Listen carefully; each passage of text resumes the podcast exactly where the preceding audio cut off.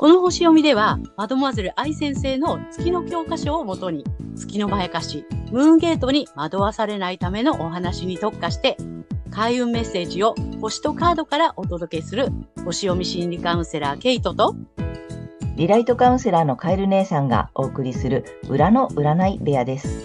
月星座の注意ポイントもお伝えしていますので、太陽星座と合わせてご覧ください。月星座がわからない方は、無料のホロスコープの作成サイトの URL を概要欄に貼っておきますので確認してください。月星座のムーンゲートについては、12星座別に詳しく解説している動画がございますので、ぜひそちらもご覧ください。ゲートとカエル姉さんの裏の占い部屋へようこそ。ようこそ。皆様こんにちは。お元気ですか、えー、今回はえー、6月18日、双子座の新月のね、えー、星読みとカードリーディングをお送りしたいと思います。まずはね、えー、けいちゃんに星の動きの解説をお願いします。はい。えー、今回の新月は、双子座の26度、えー、Q ハウスというところで起こる、えー、新月となります。えー、Q ハウスの意味する、えー、外国、宗教、聖職者、法律、正義、高等教育、出版、投資、研究などですね、羅列しましたけれども、そういったエリアで、えっ、ー、とね、自信とかチャンス、チャレンジ、未来への希望というのがキーワードになっていて、環境に依存しない生き方への変換、あるいは実力を発揮するために新しい環境に飛び込むといったことに、を促されて、私たちの関心もそっちに向かっていきそうです。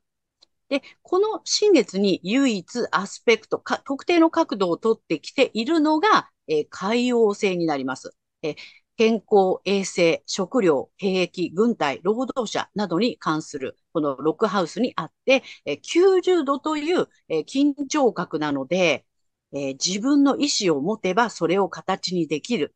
受動的になってしまえば飲み込まれるぞっていう感じで煽ってきそうです。また、印象的なのは、ディセンダントに、え、傷と癒しを司る小惑星の議論がほぼ重なっていることですね。え、外交とか同盟国、紛争、ビジネス、合意などのエリアで、まあ、恐れを感じたり、まあ、傷つくようなことが、まあ、あったとしても、え、逆境に強く、えー、結果的に癒しにつながっていきそうかなという雰囲気ですね。はい。えまとめますとえ、外国や宗教などに対して、あるいはそれらに関する法律やえ研究などに正義感を持って、環境に依存しない生き方への変換へ意識が向かいそうですが、この健康とか衛生、食料、兵器、軍隊、労働者などに関することで、海洋性の意味する薬や映像ですね。これを通じて受動的になれば飲み込まれるぞという、まあ、どちらかというと、こう必要以上に危機感を煽られたり、まあ、ストップをかけられるイメージかなということなので、この辺はやっぱりね、注意してよく見ていかないといけないかなっていう感じはします。はい。まあ、でも外交などにおいてもね、逆境に強く積極的な意思を忘れずに取り組むことで、え、結果的には癒しにつながっていきそうかなというふうな感じですね。また、え、同じ日、この6月18日、新月の約11時間前に、え、土星が11月4日までの逆行を開始します。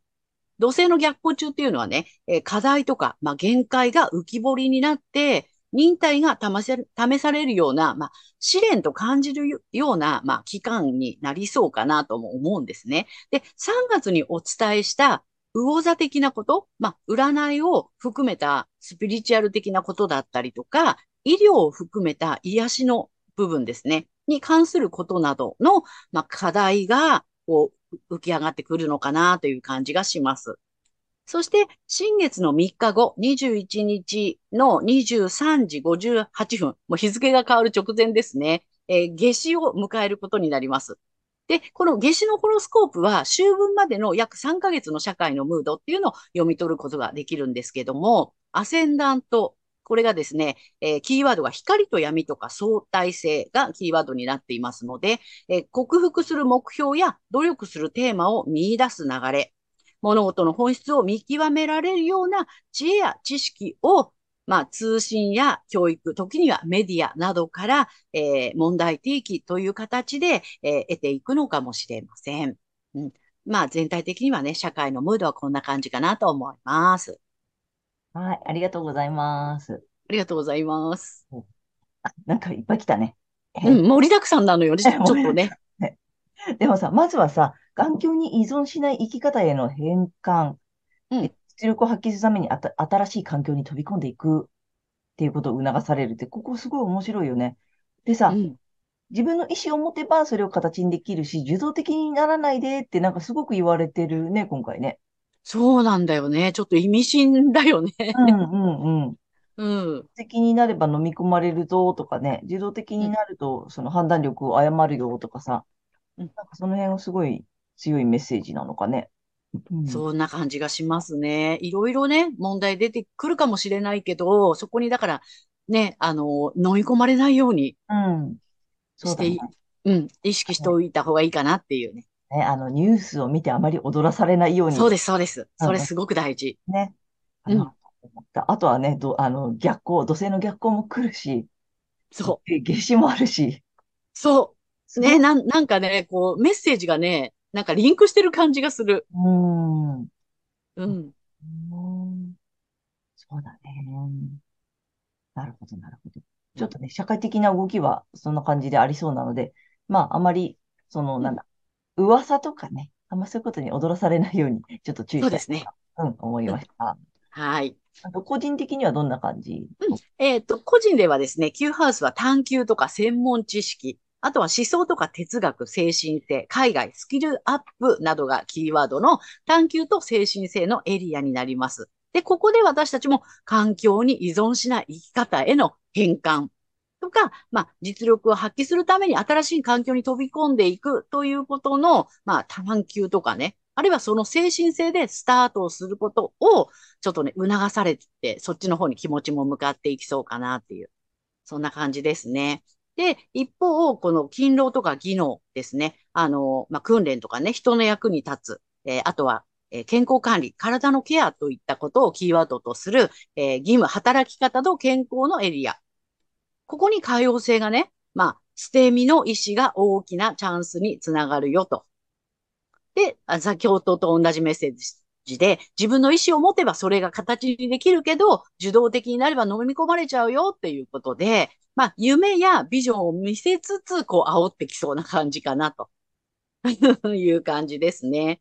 で、パートナーシップ、えー、対人関係の7ハウスの境界線、ディセンダント、いわゆるご縁の入り口って言われているとこなんですけども、そこに傷と癒しを司る小惑星の議論がほぼ重なっているために、えパートナーや人との人間関係において、まあ、恐れを感じたり、傷つくようなことがあるかもしれないんだけれども、それがね、あの、逆境に強く、まあ、積極的な意志を忘れずに、え取り組めば癒しにつながっていき、え強みにもなっていきますよという感じですね。で、今回この右半分に天体が集中していることからも、この2週間は対人関係がテーマになってきそうです。個人はこんな感じかなと思います。なるほどね。でもその対人関係でちょっと傷がうずうずしたり、過去のトラウマを思い出したりとかしても、それを乗り越えると癒しになるし、強くなれるよ、みたいな、あの、乗り越えるポイントなんだね、今回はね。そう、そうね。やっぱりそのね、克服するべき課題っていうことがね、浮き彫りになってくるのかなっていう。うんうん。うんうん。あの、捨て身の意志が大きなチャンスって、ちょっとすごいけどね。なんか。なんかまあ、あの、ビビらずにちょっとチャレンジしてほしいな、みたいな感じかな。ね。そうだと思います。ね、で、形に、うん、そ、ここ2週間はね、それをちょっと意識して。ね。うん。やってみるといいかもしれないね。はい。はい。ありがとうございました。ありがとうございます。はい。では、今回の新月が天秤座さんにとってどんな新月なのかということでお伝えしていきたいと思います。はい。天秤座さんが環境に依存しない生き方への変換や自分の知性や能力に自信を持ち、より大きなチャンスに、えー、チャレンジしていくことを、えー、の探求を促されるエリアは、思想、哲学、海外、スキルアップなどがキーワードの、えー、探求と精神性の領域になります。え持ち前のバランス感覚を使って、ぜひね、存分にここ探求していただきたいと思います。そして、え、大きなチャレンジですね。チャンスを求めてチャレンジしていただきたいと思います。はい。そして、恐れを超えて癒していくエリアは、ズバリ、対人関係、パートナーシップ、結婚などの対人関係の領域になります。えー、今まで対人関係における傷や恐れ、これをですね、えー、癒していくために、他人の不機嫌などにぶらされずに、ね、嫌われたくないというような、えー、思いにとらわれて八方美人になっていたりしたならば、それにぶらされずに、積極的な意思を忘れずに取り組む姿勢を、えー、忘れないでください。えー、自分がいることで、えっ、と、人との調和が保てるんだというようなね、そんなイメージでね、ぜひ恐れを乗り越えていただきたいと思います。はい。そして、この時期のラッキーアクションになります。発展のキーワードは、真の目覚め、落差、大逆転、開花、花開くですね。開花などになります。えー、血縁関係やセクシャリティを含む深いつながりの領域ですね。ここで絶望的な状況で初めて高度な意識が目覚め、絶望からの大逆転なども、えー、望めますので、もう仕方ないやっていうことで一旦諦めるということをしてみてください。そうするとね、次の扉が開くということがあると思います。そして、金運アップの鍵になります。え未来、仲間、コミュニティなどの領域で、社交を通じた人脈づくりですね。楽しむことで人とつながっていくことで、えー、金運がね、上がっていきますので、サークル活動なんかも基地になります。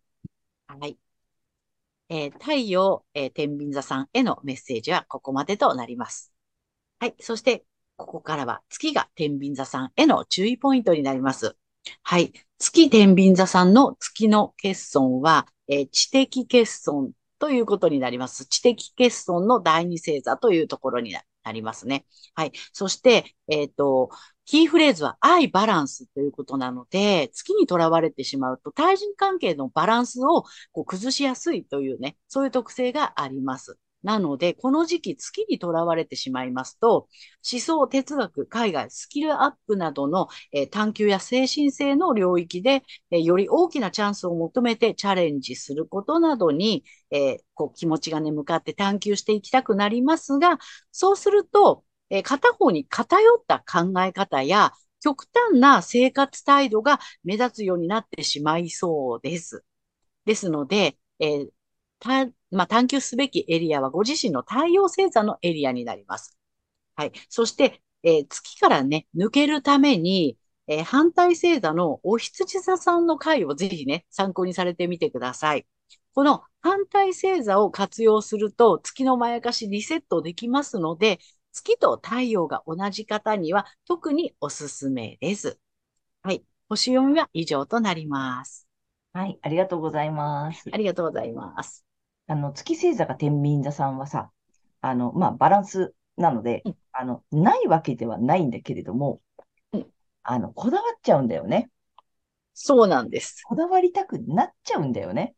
そうなのよね。無意識とか感情も司ってるのが好きなので、ついそっちにね、うん、気が持ってかれちゃうと。持ってかれちゃって、ついついこう、あ、バランス取らなくちゃか、みんな仲良く、知ってもらわなくちゃとかさ、そっちになんか偏りすぎちゃうってことなんだよね。そうなの。そうすると、ね、そもそもバランスがね、崩れやすくなってしまうので。うん、あの、バランス取ろうとすればするほどバランスが崩れていくという。そう、それが月のまやかしの怖いところです。なりがちなので、もうそこにこだわらなくていいし、まあ、まあ簡単に言ったら天秤座さん、あの月星座が天秤座さんの場合は、そこ手つけなくても大丈夫なので、うん。ほほっとく勇気みたいなね。そうなの、そうなの。それがあるとすごく楽になるし、うまく回るようになるからさ。そうなんです。ああとの知的欠損の2番目ってことよね。だから、あの、うん、双子座が1番目で2番目。そうです、そうです。ね、でもほら、まあまあ、あのそこもこだわらずに、うん。あのね、知的とか理解力とかね、それがなければならないになると苦しくなるので、大丈夫、普通にあるから。ただそこにこだわるとまたおかしな空回りを起こすよっていうことなんだよね。そう。だから対人関係で思考力が働かなくなってしまうのでバランスを崩しやすいってことなんだよね。うん。うんうん。にこだわらなくても大丈夫っていうのがね、そうなんです。天秤座さんはそこ気をつけてください。はい。で、あと太陽さ、天秤座さんはさ、うん。なんかすごいさ、対人対人関係、対人関係、パートナーシップ、なんかすごい来てない？来てますね。ここね、そこの深いところの傷ちゃんと癒すんだよっていうね。ねえ、なんか、うん。ほら、太陽が天秤座さんはやっぱりそのさ、バランス感覚とかさ、人とのつお付き合いとかって上手だったりするじゃない？うん。うんだけど今回やっぱまだまだみここちゃんと見直して、傷も癒して、みたいな。そう、だから、おそらく深いところの課題っていうところで、なん、なんていうの、無意識に持ってるところがこう浮上してくるのかなっていう感じ。そうだね。うんあとはまあちっちゃい頃の受けた傷とかそういうことだよそうね。そうそう。それもちゃんとしっかり癒していこうねっていう感じだね。うん。ね、パートナーシップ、結婚とかさ、やっぱりその辺もすごく来てるんだなっていう印象があるので。あとねそう、なんだよね。だから、バランスは、は取れちゃうのよね。太陽天秤座さんって。だけど、ど、本当にそこって、本当にバランス取れてるのっていうところが、こう、課題として上がってくるのかなっていう。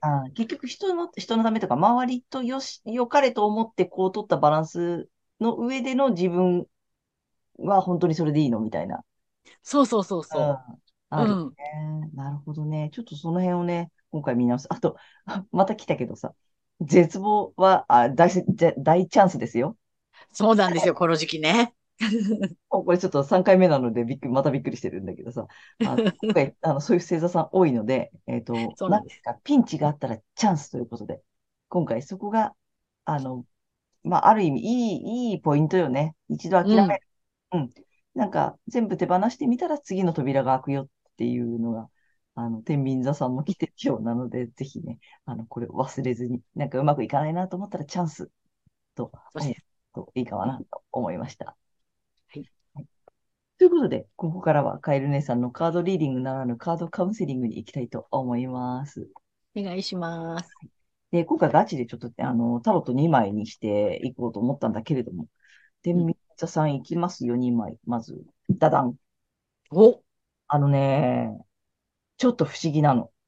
うん、うん。うんまあ、簡単に言うと相反するって言ったらいいのかな。うん、でね、どっちからいこうかな。えっとね、まあまあ、1枚目がね、えっと、ソードの5です。の逆位置です。はい。うん、逆位置なのよ。うんで、こっちはね、ワンドの4なのよ。うん、うん、で、まあ簡単にそのさ、なんでって言ったらさ、これ、ワンドの4って、まあ、喜びのカードなんだよね。一旦うん完成、みたいな、家族で乾杯、みたいな、ワイワイ、みたいなさ、お祝い、うんみたいな、まあ結婚式っぽいこともあったりさ、花束持って、わーい、みたいなさ、すごく、まあ読んだしね、一旦完成、一旦喜び、うん一旦終了、みたいなさ、いいカードなんだよ。明るくてね。で、えっと、ソードの5なんだよ。で、まあ、これいつもは言ってるのはさ、脇山カードなんだよね。なるほど。でも、今回の言う、あれで言うと、うんとね、なんか、ちょっと、油断してるとか、足元すくわれるとか、ああ、もしかしたらちょっと、えっと、まあ自分がミスっちゃったみたいなさ、見落としたうん、とかね、うん、うん、うん、うん。えっとね、うんなんかちょっと裏切られた感がするとか、負けた気がするとか、おー、あとね、ちょっと備えてなかった。まあ、準備不足とかね。うん、で、どう、じゃ、じゃあどうなのよって話なんだよね。うん、うん。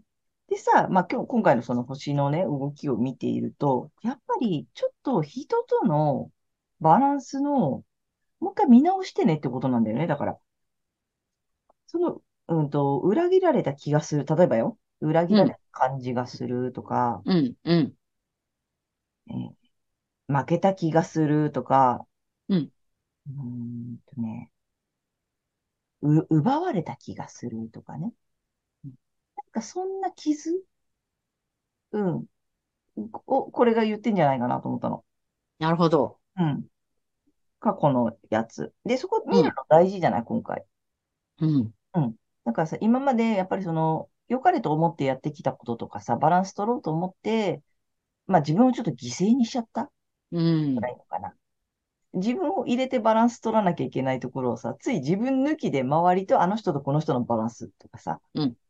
とかやっちゃってた過去のやつ、うん。うん、をちょっと見直してほしいな。っていうね、これ、やっぱなんかちょっと人なんだよね。対人関係なんだよね。うん。うん。で、すごく大事なものを失っちゃったと思ってるやつ。うん。うん。うん。ううんん。そこをね、見直してほしいなっていう感じまあ、でね、聖地だっつっても、これ、やっぱりさ、その、ちょっと力ずく的なところがあるのよね。うん。うん、強引だったりさ。うん。うん。で、そこもちょっと見直してほしいよね。そういうことでもないよねっていうさ。うん今回だからその、ちょっと天秤なさんの人との関係、今までの、うん。にしてもちょっと、で、傷を癒してほしいんだよね、そこの。うん。あと、ちょっと自分のことも入れてあげてほしい。し、まあ、こっちで言えば、今度はさ、うんと人のことも考えてあげること？も大う事ん。うん。